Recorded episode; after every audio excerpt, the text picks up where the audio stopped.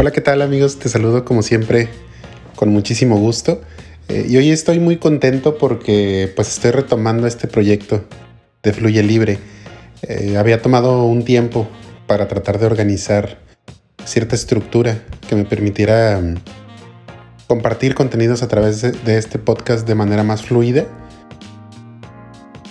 Y solamente veía pasar los días y las semanas los meses que han pasado desde que publiqué el último episodio. Y de repente caí en, cuenta. Dije, a ver Orlando, tú tanto que promueves el bienestar personal, el, el desarrollo humano, eh, tanto que hablas de romper estructuras, de soltar todo lo que no sirve, de fluir con la experiencia. ¿Qué demonios estás haciendo buscando una estructura para este podcast?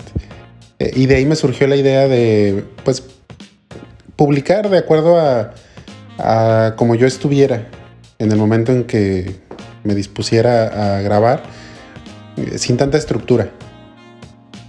Claro que me interesa que este podcast pues sea de tu interés, que tenga temas que sean relevantes para tu desarrollo personal. Eh, sin embargo, no quiero cuadrarlo en una estructura que pues al final pueda limitar. Y decidí retomar este podcast compartiendo un pequeño cuento que me encontré en un libro de un terapeuta y psicólogo muy conocido, Jorge Bucay. Eh, porque me, me, encontré una tarde que estaba leyendo este libro, Cuentos para Pensar, en que es, son enseñanzas muy profundas que muchas veces eh, buscamos en la vida diferentes experiencias, diferentes prácticas, diferentes caminos que nos permitan encontrar un poco de bienestar. Y me sorprendí principalmente con el cuento que voy a compartir contigo el día de hoy, cómo puede haber tanta sabiduría, tanta paz también que se puede encontrar a través de estos cuentos. Eh, y el cuento del día de hoy que voy a compartir contigo se llama El Buscador.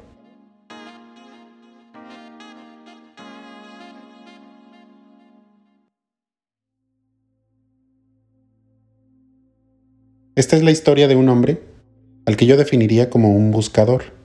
Un buscador es alguien que busca, no necesariamente alguien que encuentra. Tampoco es alguien que necesariamente sabe qué es lo que está buscando. Es simplemente alguien para quien su vida es una búsqueda. Un día, el buscador sintió que debía ir hacia la ciudad de Camir. Él había aprendido a hacer caso riguroso a esas sensaciones que venían de un lugar desconocido de sí mismo.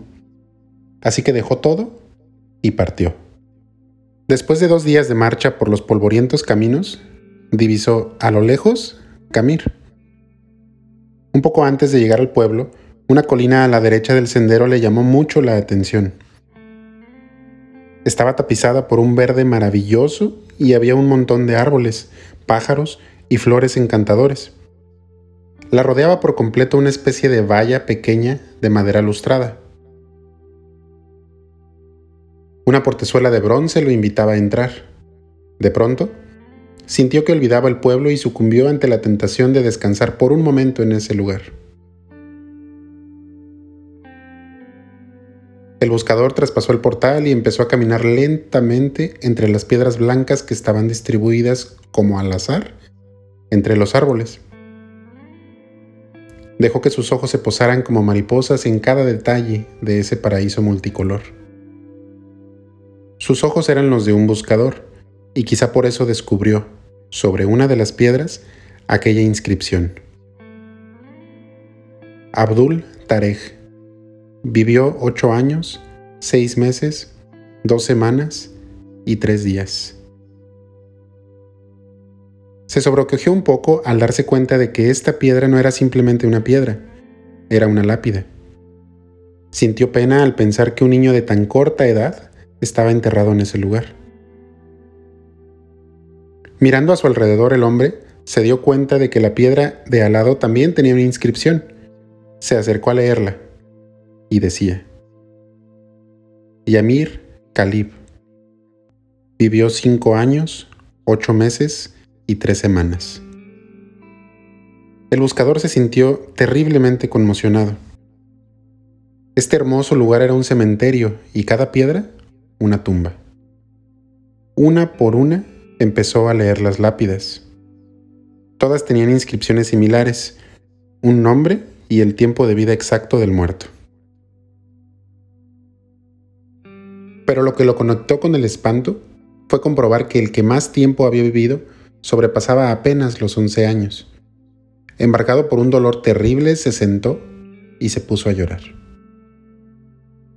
El cuidador del cementerio pasaba por ahí y se acercó. Lo miró llorar por un rato en silencio y luego le preguntó si lloraba por algún familiar. No, ningún familiar, dijo el buscador. ¿Qué pasa con este pueblo?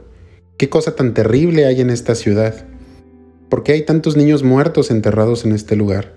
¿Cuál es la horrible maldición que pesa sobre esta gente que los ha obligado a construir un cementerio de niños? El anciano se sonrió y dijo, Puede usted serenarse, no hay tal maldición. Lo que pasa es que aquí tenemos una vieja costumbre, le contaré. Cuando un joven cumple 15 años, sus padres le regalan una libreta, como esta que tengo aquí, colgando del cuello. Y es tradición entre nosotros que a partir de ahí, cada vez que uno disfruta intensamente de algo, abre la libreta y anota en ella. A la izquierda, ¿qué fue lo disfrutado? A la derecha, ¿cuánto tiempo duró el gozo? Conoció a su novia y se enamoró de ella. ¿Cuánto tiempo duró esa pasión enorme y el placer de conocerla? ¿Una semana? ¿Dos? ¿Tres semanas y media? Y después, la emoción del primer beso. El placer maravilloso de ese primer beso. ¿Cuánto duró? ¿El minuto y medio del beso? ¿Dos días? ¿Una semana?